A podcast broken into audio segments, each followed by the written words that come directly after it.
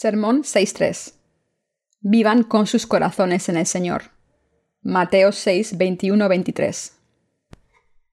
Porque donde esté vuestro tesoro, allí estará también vuestro corazón. La lámpara del cuerpo es el ojo, así que si tu ojo es bueno, todo tu cuerpo estará lleno de luz. Pero si tu ojo es maligno, todo tu cuerpo estará en tinieblas.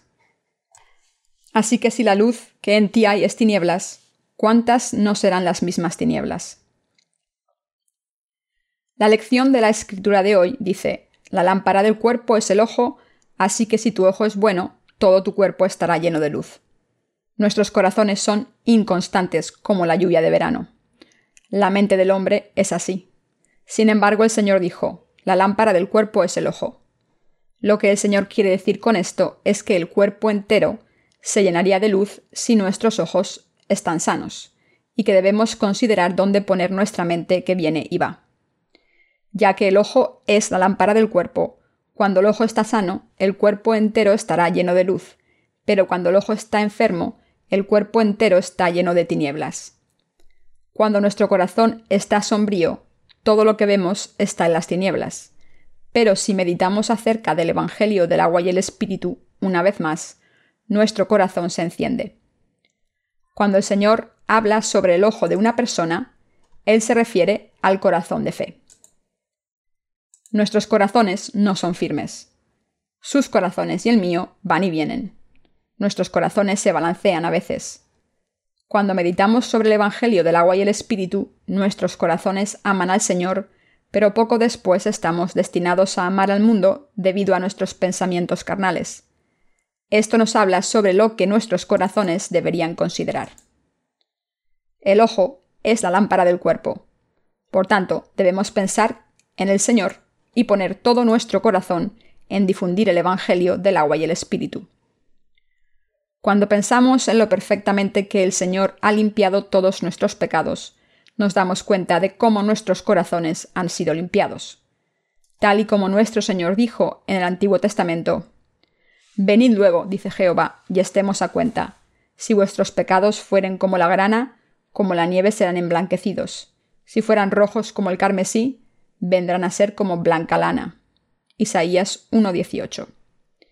El Señor ha borrado todos nuestros pecados perfectamente, al tomar sobre sí mismo los pecados del mundo, a través de su bautismo, recibido de Juan el Bautista, y de ser crucificado en el Nuevo Testamento. Debemos concentrarnos en el Evangelio del agua y el Espíritu. Aunque nuestros corazones vayan hacia adelante y hacia atrás ocasionalmente entre el Señor y el mundo, debemos poner nuestra mente en difundir el Evangelio del agua y el Espíritu. Damos gracias al Señor por haber borrado sus pecados y los míos. Debemos mantener en nuestro corazón que el Señor ha borrado en nuestros corazones todos nuestros pecados como una nube. Isaías 44:22.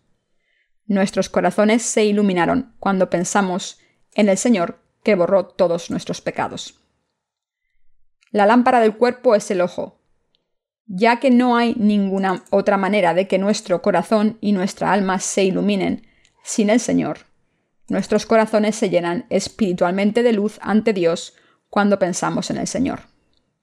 Nuestros corazones van de delante para atrás entre lo espiritual y lo carnal, pero cuando ponemos nuestro corazón en el Señor, que borró nuestros pecados, y pensamos en el Evangelio que nos dice que el Señor llevó la carga de los pecados de todo el mundo, y los borró todos de una sola vez por todas, no podemos sino dar gracias a Dios y amarle todavía más. Por tanto, deseamos aún más difundir este Evangelio del agua y el Espíritu a otros. Cuando ponemos nuestro corazón en el Señor y su obra, mediante la cual el Señor borró nuestros pecados, nuestros corazones se iluminan y como resultado muchas almas reciben la salvación. Cuando pensamos en el Señor y le damos gracias con fe, nuestros corazones se humedecen espiritualmente. Esto quiere decir que se humedecen de abundantes bendiciones de salvación.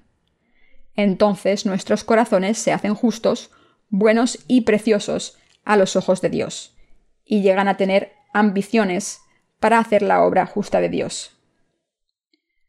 Podemos dejar nuestros corazones en la luz o en la oscuridad. ¿Dónde deberíamos dejar nuestros corazones? No hay ninguna duda de que necesitamos poner nuestro corazón en el área donde el Señor ha borrado nuestros corazones. Además, como el Señor no solo ha borrado nuestros pecados, sino que también nos ha hecho sus hijos, debemos poner nuestros corazones en su reino celestial. Debemos dar gracias a Dios con nuestra fe por sus bendiciones que nos salvaron a nosotros, que no podíamos más que morir por nuestros pecados y convertirnos en hijos del diablo. Pero Él envió a Jesucristo e hizo que le bautizaran. Llevó todos nuestros pecados del mundo a la cruz y sangró para borrar todos nuestros pecados de una vez por todas. Es muy importante dónde pongamos nuestros corazones. Puede ser que nuestros corazones se apeguen a las bendiciones de salvación que Dios nos dio, o a los pensamientos carnales injustos que provienen del mundo y la carne. Dependiendo de dónde fijemos nuestros corazones, la diferencia de resultados es enorme. Podemos decidir entre este camino o el otro, y aunque nuestros corazones oscilen, quiero decirles que debemos poner nuestros corazones en la salvación que Dios nos dio. Debemos dedicar nuestros corazones al hecho de que Dios nos dio el reino de los cielos y sus bendiciones. Cuando dedicamos nuestros corazones a esa área donde Dios ha borrado todos nuestros pecados, como una nube espesa, y los ha hecho blancos como la nieve, y cuando rezamos a Dios, Él escucha y responde nuestras oraciones. Debemos dedicar nuestros corazones a Dios y a la obra espiritual, con la creencia de que Dios está contento con nuestra obra de difundir el Evangelio del agua y el Espíritu. Entonces podemos experimentar cómo nuestros corazones se iluminan y cómo la obra de Dios progresa enormemente. Les digo cómo nos podemos convertir en los hombres de sus bendiciones al ser utilizados para la obra feliz y bendita. Queridos hermanos y hermanas, cuando dedicamos nuestros corazones a difundir el Evangelio del agua y el Espíritu, nuestros corazones están contentos. Cuando vivimos en este mundo, a veces desfallecemos y a veces caemos en los deseos carnales. No hay ni una sola persona justa que no caiga. Sin embargo, lo que importa es dónde ponemos nuestros corazones, aunque seamos así. ¿Dónde pone cada uno de nosotros su corazón? Si por casualidad lo tienen en las tinieblas, espero que lo saquen a la luz. Intentamos difundir el Evangelio al resto del mundo. ¿Cómo debemos hacerlo? Estoy ansioso como lo estuvieron los israelitas cuando se encontraban ante las invulnerables murallas de Jericó al entrar en la tierra de Canaán por primera vez. El primer obstáculo de los israelitas fueron las murallas de Jericó. Estas murallas eran muy sólidas y seguras. No podían ser echadas abajo con lanzas y espadas. Como estaban construidas con piedras muy grandes, no podían ser derruidas fácilmente. El pueblo de Jericó estaba en lo alto de la fortaleza, así que a pesar de todos los esfuerzos de los israelitas por derruirla, simplemente los contemplaban y se burlaban de ellos desde arriba. Poniendo ruedas en grandes troncos de árbol, los soldados intentaron empujar para romper la puerta de la ciudad, pero era imposible, ya que la fortaleza era demasiado segura. Sin embargo, la ciudad fue derruida cuando los israelitas tuvieron fe en Dios y obedecieron su palabra de promesa en su totalidad. Estamos necesitados de la misma fe. En nuestra época, si no ponemos el corazón en Dios, no podemos llevar a cabo la misión de difundir el Evangelio del agua y el Espíritu. No obstante, si ponemos nuestro corazón en Dios, sé que es posible difundir el Evangelio del agua y el Espíritu al resto del mundo. Si no tenemos fe en el Evangelio del agua y el Espíritu, no podemos difundir el Evangelio y, consecuentemente, este mundo estará destinado a la destrucción. Mientras hemos estado intentando difundir el Evangelio del agua y el Espíritu al resto del mundo hasta ahora, hemos encontrado muchas dificultades. Decidimos publicar los libros de nuestra misión sobre el Evangelio del agua y el Espíritu en muchos idiomas diferentes, y enviarlos a todo el mundo. Al publicarlos y distribuirlos, hemos podido difundir el Evangelio verdadero al mundo entero. Ahora, mientras pensamos en difundir el Evangelio del agua y el Espíritu al resto del mundo, y dedicamos nuestros corazones a ello, nuestros corazones se iluminan. Ustedes y yo estamos todavía en la carne, así que si dedicamos nuestros corazones al Señor, están contentos y se hacen adecuados para trabajar para el Evangelio ante Dios. Por otra parte, si no dedicamos nuestros corazones a difundir el Evangelio, sino que los dedicamos a las cosas terrenales, nuestros corazones se ensucian. Aunque nuestros corazones vayan de delante para atrás entre la carne y el espíritu, es importante fijar nuestros corazones en el Evangelio del agua y el espíritu. Como está escrito, porque donde esté vuestro tesoro, allí estará también vuestro corazón. Dependiendo de dónde pongamos nuestro corazón, podemos convertirnos en gente de la luz ante Dios o en gente inútil. Cuando dedicamos nuestros corazones a Dios, podemos ser gente útil para Dios y para otras personas. Y podemos ser gente bendita como Abraham y los siervos de Dios, que pueden compartir el Evangelio que da vida con todo el mundo. Pongamos nuestros corazones en el Señor. Aunque vivamos en este mundo, debemos fijar nuestros corazones en el Señor. Aunque nuestros corazones vayan de adelante para atrás, espero que pongan sus corazones en el Evangelio del agua y el Espíritu y en las bendiciones que el Señor les ha conferido, en vez de ponerlos en el mundo.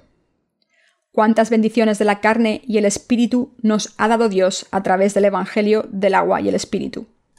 Además, a través de este Evangelio, cuántas bendiciones de salvación nos ha dado cuando pensamos en esto, no podemos dejar de dedicar nuestros corazones a Dios. También vale la pena consagrar nuestros corazones a Dios. Vale la pena consagrar nuestros corazones al Evangelio.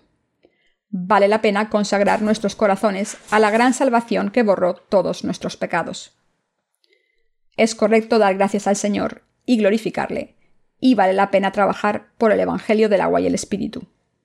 Le damos gracias a Dios por hacernos sus hijos el Señor nos dio el cielo y está justificado que consagremos nuestros corazones al Señor. Espero que fijen sus corazones en el Señor. Sus corazones y el mío pueden ser caprichosos a veces e ir de adelante hacia atrás, pero siempre deberíamos volver nuestros corazones a Dios y vivir por la obra del Señor. Al andar por la calle, si vemos algo bonito, nuestros ojos y nuestro corazón lo siguen durante un instante, pero debemos volver inmediatamente el corazón hacia el Señor y dárselo a Él. En el capítulo 6 de Mateo, el Señor habla explícitamente de las cosas materiales.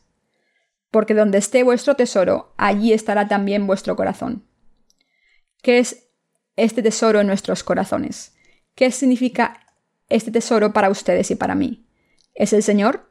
¿Son las bendiciones del Señor? ¿O es el mundo? ¿Es el dinero del mundo? ¿Cuál de estas cosas es? El tesoro es el Señor. Si creen que este tesoro es alguna cosa material, por favor, cambien de opinión. Es porque el maestro de todas las cosas materiales es el Señor. Sin embargo, ¿podemos vivir sin cosas materiales? No. Por otra parte, ¿no son las cosas materiales del Señor también? Sí, son del Señor. Él dice, porque donde esté vuestro tesoro, allí estará también vuestro corazón.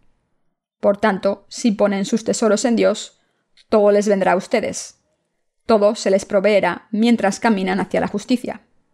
Sin embargo, algunos falsos predicadores enseñarán este versículo como si trayendo grandes ofrendas significara que su fe es grande. No acumulen sus tesoros en la tierra, sino en el cielo. En otras palabras, paguen grandes diezmos y ofrendas a la iglesia. Y escriben, porque donde esté vuestro tesoro, allí estará también vuestro corazón en el sobre para las ofrendas y lo hacen pasar. Esta es una falsa enseñanza. El objetivo de las iglesias terrenales es prosperar en el mundo.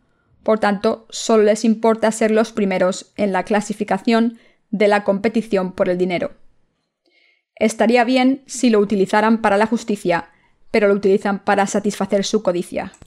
Son tan buenos en la competición por el dinero que citan este tipo de versículos de la Biblia para pedir dinero a los cristianos y hacerles traer todos sus ahorros mensuales en nombre de la Iglesia. Algunos predicadores promueven la construcción de nuevos edificios para iglesias, tomando dinero de los miembros de la Iglesia. ¿Es esto justo? Porque donde esté vuestro tesoro, allí estará también vuestro corazón. Ya que todo lo que les preocupa es el edificio de la iglesia, es ahí donde tienen su tesoro. Los miembros de una iglesia alardean de su edificio de 15 millones de dólares, como si asistiendo a una iglesia así fuera algo honorable y soberbio. Si examinamos sus pensamientos por rayos X, probablemente estarán vacíos. Por supuesto, sus corazones están vacíos también. Como ponen sus corazones en el edificio de 15 millones de dólares, no pueden ver que Jesús ha borrado todos sus pecados como una nube espesa con el Evangelio del agua y el Espíritu. Hay mucha gente penosa que no puede ver que Dios les ha hecho sus hijos y les ha dado su reino de los cielos. Por el contrario, para nosotros los que somos nacidos de nuevo, nuestro Señor es el tesoro. Todas las bendiciones de misericordia que nuestro Señor nos ha conferido, como su salvación, haciéndonos hijos de Dios, dándonos el reino de los cielos, borrando nuestros pecados y haciéndonos justos, son nuestros tesoros. No hay nada más valioso que esto. Como el himno dice, prefiero tener a Jesús antes que oro o plata. No hay honor en este mundo que sea más valioso que tener al Señor Jesús. No hay nada más valioso que la salvación que el Señor nos ha dado. Por tanto, ustedes y yo debemos difundir el Evangelio del agua y el Espíritu a los corazones de la gente. Debemos sujetar nuestros corazones, que van de adelante hacia atrás, y dedicarlos a la obra del Señor.